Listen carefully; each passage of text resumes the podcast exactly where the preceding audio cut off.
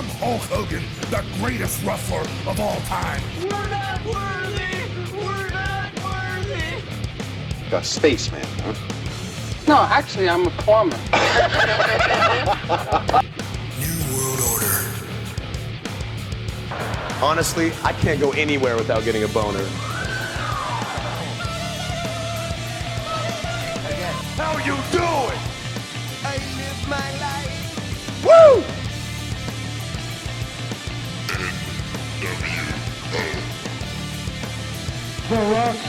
Sweet baby Jesus in the office. Well, well, well, well, well. Uh, welcome to uh, Wrestle Rock Podcast. Uh, once again, uh, this is Jonathan, uh, your humble slave. So I'm with my partner, Benoit, aka Nostradamus. How are you doing, my friend? Fine, and you? Yes, very, very good, very good. Nice to see you again. Yes, yes, yes. And tonight, everyone, we have a special guest, and uh, Former WWE talent.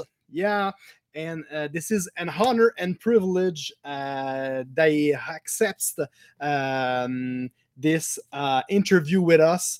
Uh, I believe that uh, we. Uh, we, we're gonna uh, do a really, really, really, really good um, uh, times uh, with us. So I'm gonna introduce uh, yourself, Mister uh, Duke the Dumpster Rosie. How are Hello, you, my hello. friend? Hey, thank you for having me on your show. I appreciate it. It's great to be here. You're welcome. Yeah, yeah the, the- the- this is an honor and privilege. Honestly, I know that you are very busy with all your stuff. Uh, uh, uh, we we're gonna talk about your uh, projects of uh, podcasts, and you uh, you have uh, uh, busy with uh, wrestling con and stuff like that. So uh, we go forward uh, immediately with uh, some questions. So. Um, uh, we know that um, you have been trained by uh, Bobby Wales. Uh, can you talk uh, about this uh, this guy because uh, uh, we don't know who it is? Bobby Wales was uh, his wrestling name was the Jamaican Jammer Bobby Wales. Uh, he wrestled some uh, in the Caribbean and also in Florida for championship wrestling from Florida. A lot of times he was in a tag team with a guy named Tyree Pride, the Haitian sensation. Anyway, uh, when I was still in high school, I found out that he had a a school, a wrestling school uh, near where I lived, and um, Yeah. I went and checked it out and started practicing there. And and uh, Bobby trained me. He was a very knowledgeable trainer. He knew a lot uh, about wrestling and the wrestling business and, and how to work in a match and psychology. Um, he was a very patient man because I was a young kid and very hyperactive, and I wanted to learn everything really fast. and he calmed me down and said, "Relax, take it easy." And, but he was a great trainer, man, and I I brag about him every chance that I get because he is a great man. He he lives in Jamaica now, actually. Okay, But uh, he also trained uh, Norman Smiley. still alive? huh? Is it still alive? huh? Yes, yes. Yeah, cool. That that's pretty cool. So uh, we say hi if you listen uh, the video. Why not? So, definitely uh, tag him when we post it. That's for sure. Okay. perfect. okay, Mr. Droese, uh, can you talk about your sport background except pro wrestling? Um, I coming up through uh, high school, I played a little bit of football, and then I wrestled in high school, amateur wrestling. Amateur wrestling. Um, and that's the main stuff that I really did. Uh, you know, when I was younger, I played a little football also, uh, but I was always very active uh, out in the neighborhood. You know, we go out and play sports all the time in the neighborhood, and I was always in good shape and very fast. And um, coming out of high school wrestling, going right into professional wrestling, made it very easy for me to learn how to become a professional wrestler uh, just coming straight out of amateur wrestling because I I had very good balance and I moved very well and I was in very good shape, so it was a whole lot easier for me to to learn. You're not the only because uh, many, many uh, wrestlers uh, made uh, amateur wrestling and football before uh, pro wrestling career. You're yes, yes, uh, and many of those guys went were were college champions and and even in Olympic champions. I wasn't anything like that. I was a high school wrestler, but uh, it definitely helped me prepare for professional wrestling. Okay. Uh, Yes, and um, in the independent wrestling circuit, uh, you wrestled uh, under the name of uh, Rocco uh, Gibraltar. Did you like the gimmick, or uh, I read some uh, something that you uh, you have another uh, name of um, uh, around your uh, current gimmick? So, uh, do you like your uh, do you like the, the the last gimmick or? Well, when I was wrestling in Florida, uh, it's funny that name Rocco Gibraltar. Uh, when I was going to college in Miami, I was going to the University of Miami, and, and I was in a fraternity. And one of my friends came up with this great name, Rocco Gibraltar, named after the Rock of Gibraltar.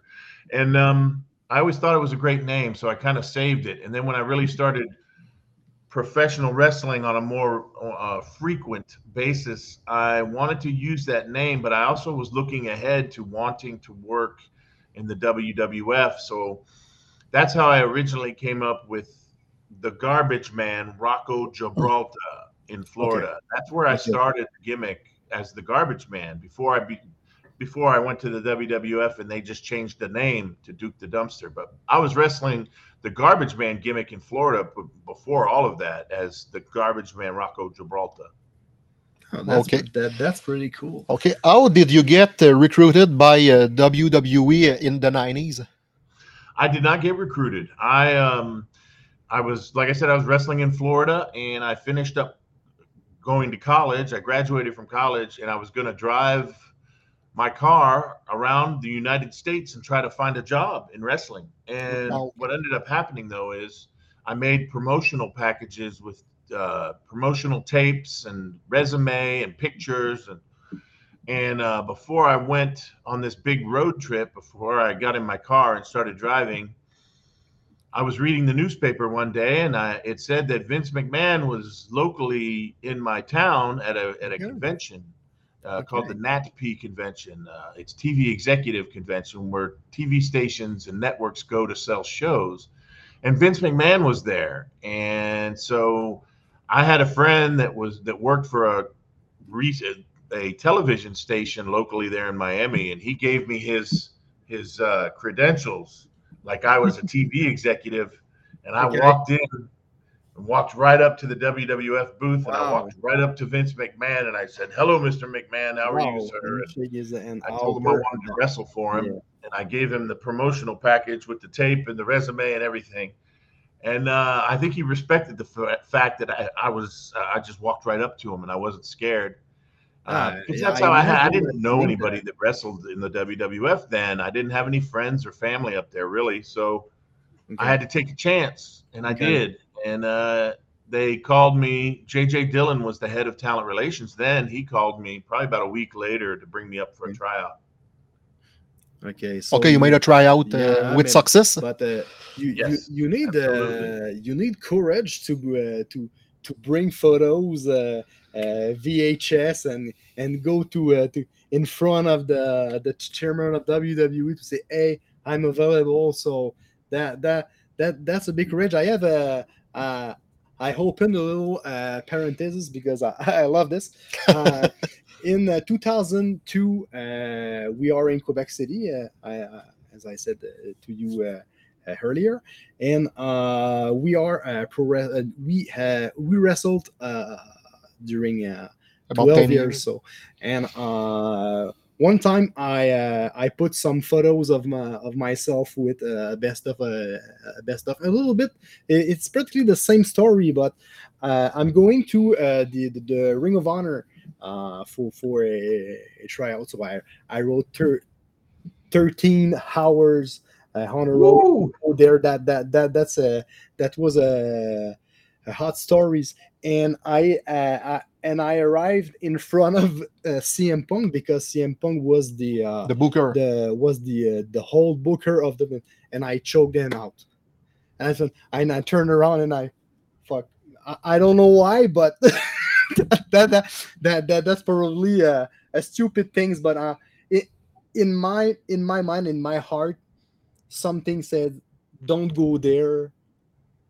For for some reason, but you have a good courage, and uh, I thumbs up uh, what you did, and you you yeah, I, just, I, didn't, I, I did it really fast. Yeah, I didn't give myself time to think. If I would have thought about it too much, I would have probably gotten scared and stopped and, and turned around and, and, Yeah. and walked out. But uh, I just I just didn't give myself a chance to even think. I just went right to it, yeah and uh, you know it worked out. I was, I was lucky. It worked out well. yeah that that, that that's very cool. Go ahead. Okay, uh, can I ask you uh, a funny question? Sure. Okay. uh, you received the Slammy Award in 1994 for the smelliest person of the WWE roster, tied with Henry Godwinn's. What was your reaction when you knew that would receive this funny award? Okay, so here's the story with that. Uh, I think that's a bit of what they call the Mandela effect going on because I never got a Slammy Award, but somehow through history, somebody I don't know if they made up that story or what, but um, it became true all of a sudden. But it's not. I never won a Slammy. Uh, and I don't even think Henry Godwinn was there in 1994, was he? He came like in 95, I thought. But uh, yeah, that I never won a Slammy. Um, I did an intro for Slammies um, where I did the impersonation of the wrestlers and stuff, but that was in '96, I think. That was in 1996. Yeah. But um, no, I didn't actually win a, a, a Slammy award that year. So that's the truth. oh, okay. I believe you. We believe you. Yes. I would have been happy to win a Slammy award. I During would have your, carried it uh, around just like Owen did for like two yeah, yeah, years. why? yeah, yeah, yeah, yeah. You can, uh, you can do the, the same thing. So, um, during your um WWE days, uh, what year did you prefer? So, uh, 1994, 1995, or 1996, And why? and why?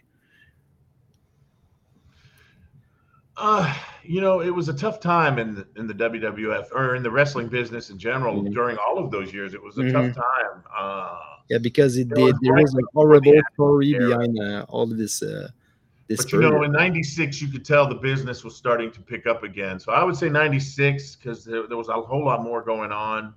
But I would say in '94, I was wrestling a lot more. So, but um, you could tell something was about to happen, and um, you could tell Stone Cold Steve Austin was going to be something special. Mhm. even in 95 96 when he first came in so um I, I it was a fun time I, even though we weren't making a lot of money it was it was a fun time to be there and wrestle during those years Yeah, go ahead. Okay, so uh, in the World Wrestling Federation, you have interpreted a dumpster. Uh, who was behind the gimmick? A dumpster guy? Who was the, the gimmick? Uh, behind the gimmick? um now again i was wrestling in florida already as the gimmick it was Yeah. the it was the garbage man rocco gibraltar but when i went up to the wwf um they flew me up to Stamford, Connecticut to do vignettes, you know, like, hey, this is Duke the Dumpster coming soon. And Shane McMahon produced my vignettes. Shane McMahon was Oh, working in the studio at that time. And he uh, sat me down and he told me my name was going to be Duke the Dumpster Droese.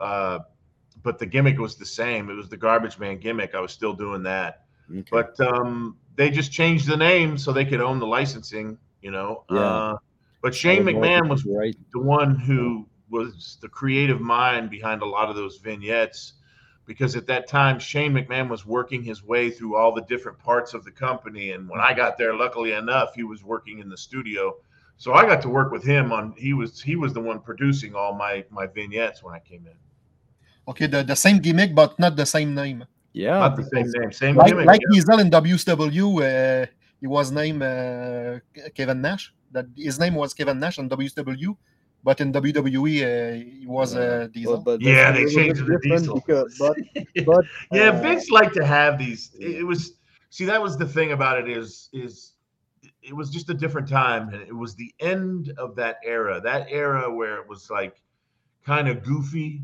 characters, almost like comic book characters, cartoonish characters, yeah, like a garbage man or a diesel or a or a or a, A hog farmer or a dentist. You know, so many different things, but it was it was slowly winding down and it was getting ready to change. You could tell it was going to change because people were starting to know more and more. Fans were knowing more about the business. Mhm. So you couldn't, you know, in, insult their intelligence anymore. You had to be more real, and that's why the characters got more real after that. And they started using people's reals and real names and things like that. But yeah, during the Duke the Dumpster era with the Godwinns and all that good stuff, it was kind of goofy. that was insane honestly because uh uh two hours ago uh, we watched a lot of uh, of your wrestling match and we don't understand why the the, the- the gimmick uh as Was not as over. was over because uh you add charisma you have a uh really good uh, technical uh, wrestling uh the shape. The the shape. shape was there uh the um, the attraction between the you and fans was great so You were popular um, with that yeah, gimmick. Yeah, and uh, after all the this um, how we said uh, we we we stud uh, we we, we stud uh, this uh, this thing, and we believe that uh, Vince McMahon is not uh, necessarily. Uh, that's my opinion. Not necessarily a good uh, management manager for and for for for that because uh honestly i I- believe that Sometimes it seems like he doesn't make good decisions. Um, yeah he couldn't he don't necessarily and he is an, an emotional guy and i believe that he takes decision with emotion and that that is not uh, really good for uh, for business but that's my opinion there's truth to that and also i think as a promoter a wrestling promoter a lot of times what vince mcmahon would do and still does to this day is he would make snap decisions he would Yeah. see one thing that he did like or one thing that he didn't like and that could make Yeah. or break you and if he didn't like something all of a sudden you were thrown to the bottom and uh, you had to start crawling your way back up to the top and that's a position i found myself in because and it wasn't just vince mcmahon there was other people Mhm. that you know are involved backstage, like the Pat Pattersons and the JRs and the yeah and- and, and and if you are not with the right people click uh, this is a politic business and if you are not on the with and if you are not with the right person and you don't talk with the right person uh, that was not easy so and uh, Yeah, and like I said, when I came in, I didn't have any Yeah. friends or family. I got myself in there, so when I kind of came in, I was kind of by myself. shit. So, Yeah. and I really didn't care much about politics, but I probably should have cared more about it. But you know, it is what it is. But I had a good time when I was there. I had fun, and you know, my career was what it was. But uh, it was all good. Okay, Mr. Droese, uh, in your wrestling career, uh, who has been your toughest opponent? uh, we we we we believe that uh, the uh, we we know practically the the, the, the, answer? the answer but uh, go ahead okay, well, it depends on how you're asking that question. If you mean like really tough, like hard to wrestle, like a King Kong Bundy, probably. Oh. That was he was horrible. He was just terrible. He and I loved I loved Chris to death. You know, we had a love hate relationship, and he is no longer with us. He passed away a couple years ago, but Three years ago. um, he was just rough in the ring. He was Yeah. rough. Everything hurt. Everything he did to you hurt in the ring. So, but um, toughest in terms of like, uh, you know, I, Triple H was a great match. He was not tough to work with. He was fun to work with. Um, Jerry the King Lawler was fun to work with. Um, Pierre, now PCO, yeah he was Yeah.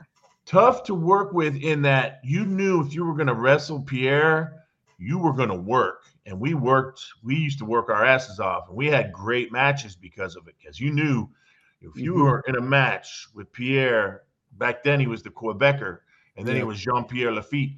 Yeah. If you wrestled with Pierre, you were going to work, but you were going to have a hell of a match. And uh, in that respect, you had to be in shape to work with him. And um, I always enjoyed wrestling him. and you wrestled again uh the man they called Vader. So Oh, uh, that was not easy. It's like uh, King Kong Bundy, man. You're just taking a beating. God damn man. And uh, when stiff, too. He you talk about um, King Kong Bundy, I have a, a true story about that.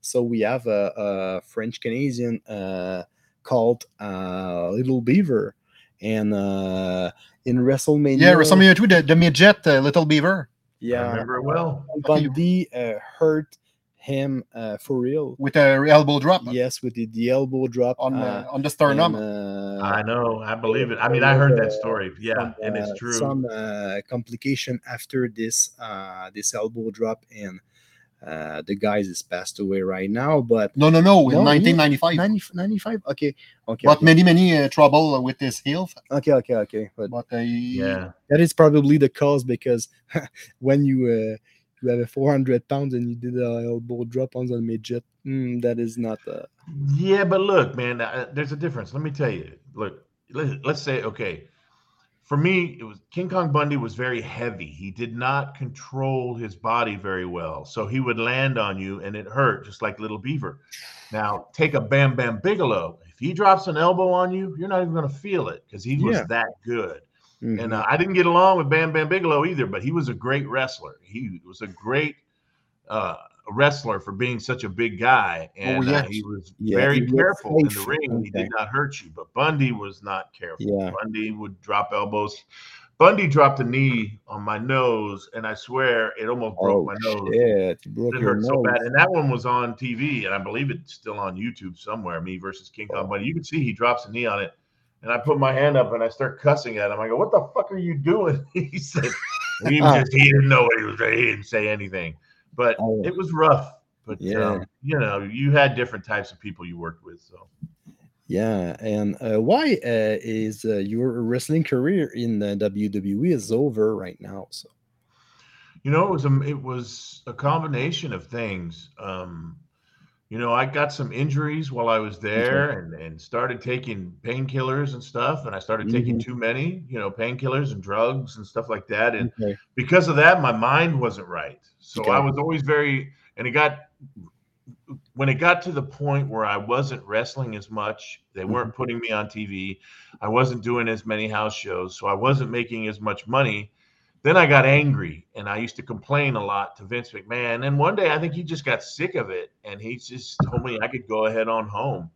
And, you know, I regretted that for a long time, but, you know, it was what it was. But, uh, you know, I took a beating physically and mentally from the business. And uh, that, that was probably the biggest reason why I ended up leaving when I did. Okay, okay, but uh, that that's probably the, the the the biggest reason for many other because in this uh, area in in uh, that was not easy, my friend. That uh, you are 300 days uh, On the road. years on the road, and you are always in the airport, and Yeah. you sleep uh, when you can, and you have a lot of hurt and problems, and you Yeah. need uh, taking uh, uh, pills. pills and stuff like Yeah. that. So That's how it was. It was just a lot. No It was a for the body. yeah, yeah, it the was addiction is it's It happened a lot. uh, It yeah, happened to a lot of guys, and a lot of guys died. A lot of guys didn't survive it. Mm. I'm very fortunate that I'm Mm. still alive. Many I'm wrestlers, yeah, yeah. many wrestlers died died before uh, 40 years old. Yes, a lot, a lot of them. So I'm talking about I Eddie feel Guerrero, very Brian fortunate Pillman. that I'm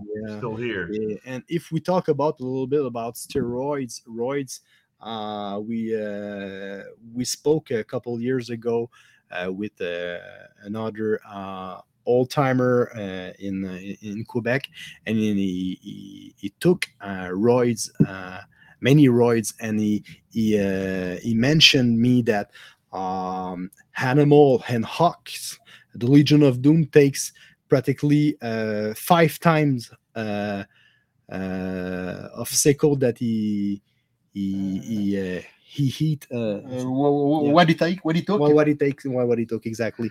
So uh, Yeah. that- that- I mean, that- there's probably a that- lot of, that's why you see a lot of these guys dying with heart problems in their 50s and 60s now. It's they, they when you do a lot of steroids, you know, and you abuse them for a long Mm-hmm. period of time, it does things to your heart. It enlarges your heart, and uh, th- that sets you up to have heart attacks at early Yeah. life. Now, we weren't doing steroids when I was in the WWF because they were drug testing for that. Uh, Yeah, you could not take steroids because Vince was in the steroid trial. Yeah, yeah, yeah. Federal trial. There's a But lot of still, I've done them. I've abused them in my career too, and I'm having heart issues now. But uh, I'm trying to take care of myself now. I feel like I'm trying to get as healthy as I can and make sure none of that stuff. Hopefully, knock on wood, that I don't die at an early age. I mean, I'm Yeah. I'm almost 54 now, so um, yeah, you know, there's a lot of lessons learned, but uh, a lot of us were crazy back in the day, and I'm sure the Road Warriors did their fair share they were they were my idols when I was coming up in uh, wrestling. That's who I wanted to be like, just like uh, the Road Warriors. I never got to meet Hawk, but I got to meet Joe a couple years ago before he passed away, and uh, he was Mhm. such a nice guy. But yeah, you know, a lot of guys did that stuff. It was just we- we didn't think about the future. We just now whatever, whatever we got to do to be successful now when we were in wrestling. And uh, that's some guy, a lot of guys paid the price for it. They're no Mhm. longer here with us. Yeah, yeah, yeah. Okay, in 1995, you had a, uh feud against uh, uh, the a current uh, WWE official. Uh, I'm talking about uh, Triple H. Uh, what was your relationship with Triple H and the? WWE?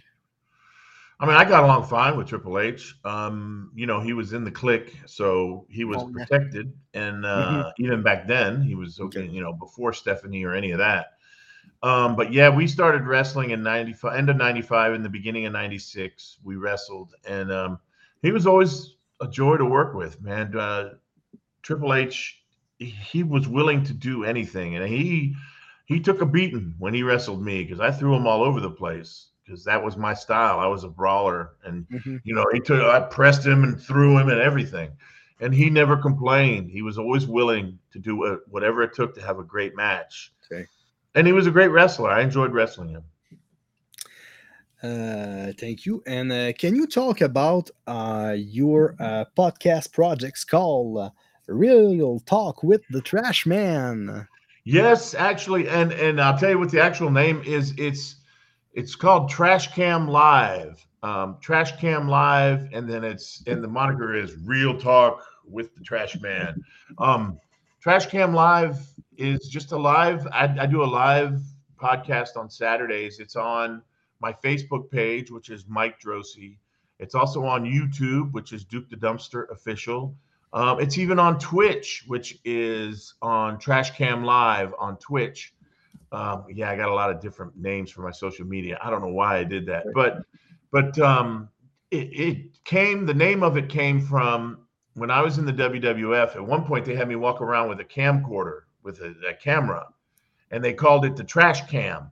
And everything I would film stuff backstage, and they called it trash the Trash Cam and they would show they showed it on a couple of weekends worth of shows you know and uh, it started doing really well and then one day they didn't bring me the camera anymore and then the next thing i see shawn michaels is taking the camera out to the ring and they called it the click cam from that point.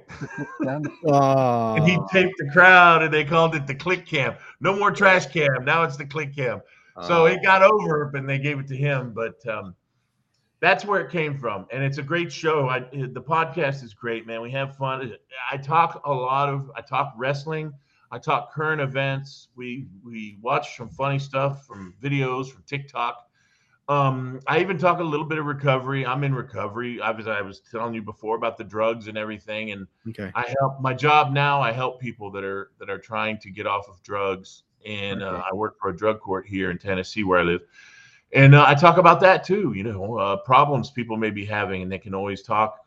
It's interactive. The fans can talk to me while I'm doing it. It is live, so Saturdays at 7 p.m. Eastern Standard Time here in the United States. If you come on my Facebook page, Mike Droese, or again, YouTube, Duke the Dumpster Official, you can see it, or Twitch, Trash Cam Live. Okay. Uh, in your wrestling career, career, you wrestled in the World Wrestling Council in Puerto Rico uh, territory. What was your experience right there?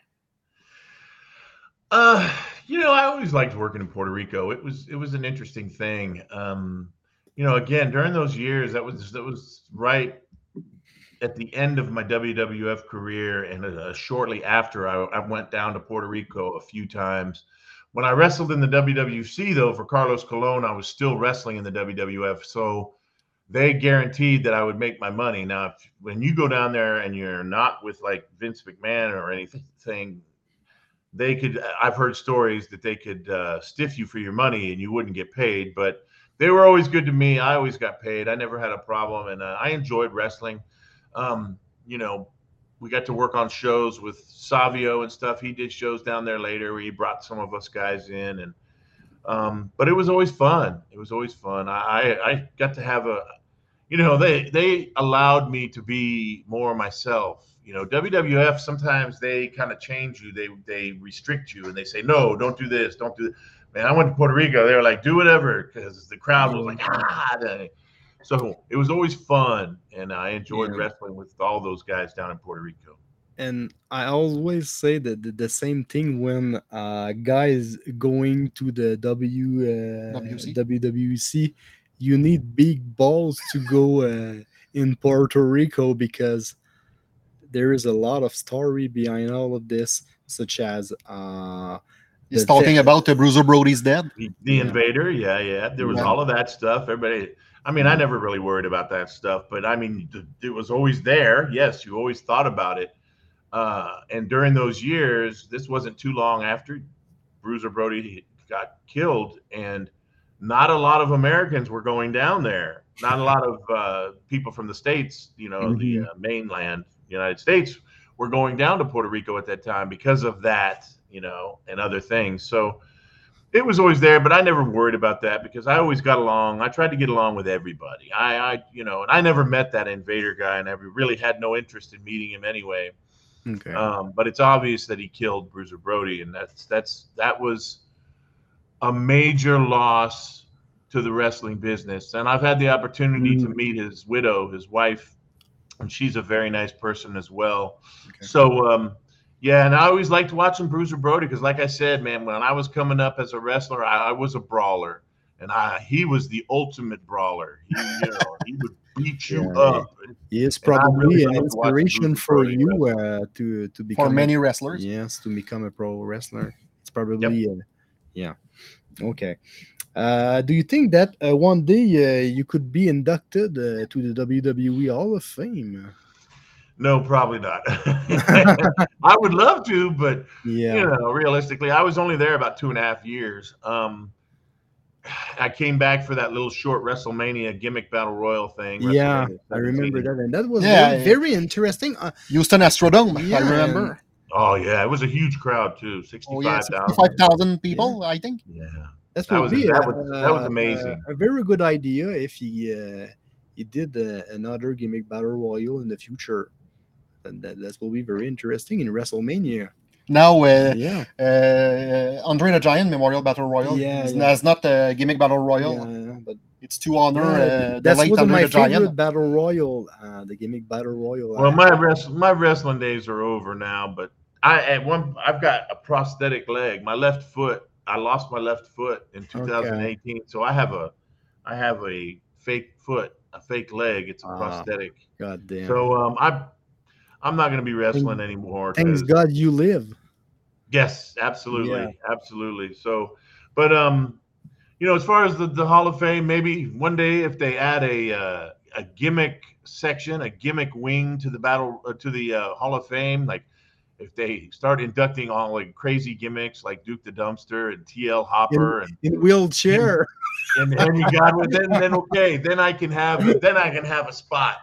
Yeah, I But, uh, remember know, a my spot body with, of work uh, wasn't good Uh, enough. I remember a spot with uh, uh, Big Daddy Cool Diesel and Mad Dog Vachon during a match. He drew.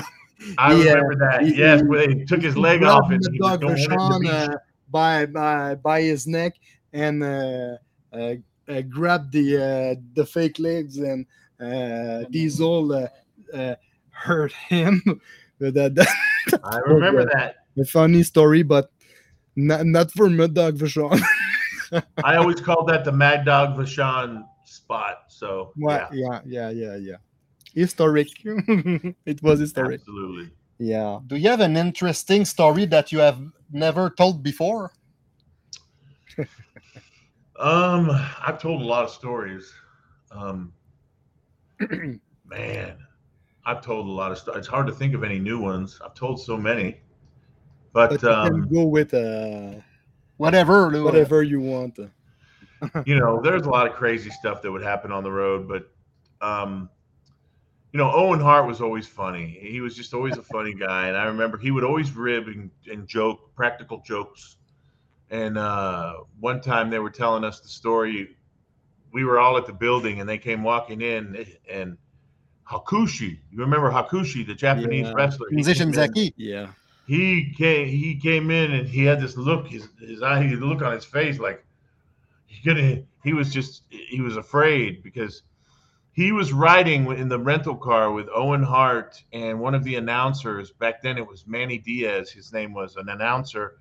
And they pulled over and picked up a homeless man on the street and let him sit in the back seat next to Hakushi. And Hakushi didn't know you know Owen did it as a joke and what Owen did is this guy apparently smelled like really bad. He was a homeless guy. He smelled bad. And Owen rolled up all the windows and locked all the doors and he turned the heater on in the car in the middle of summer.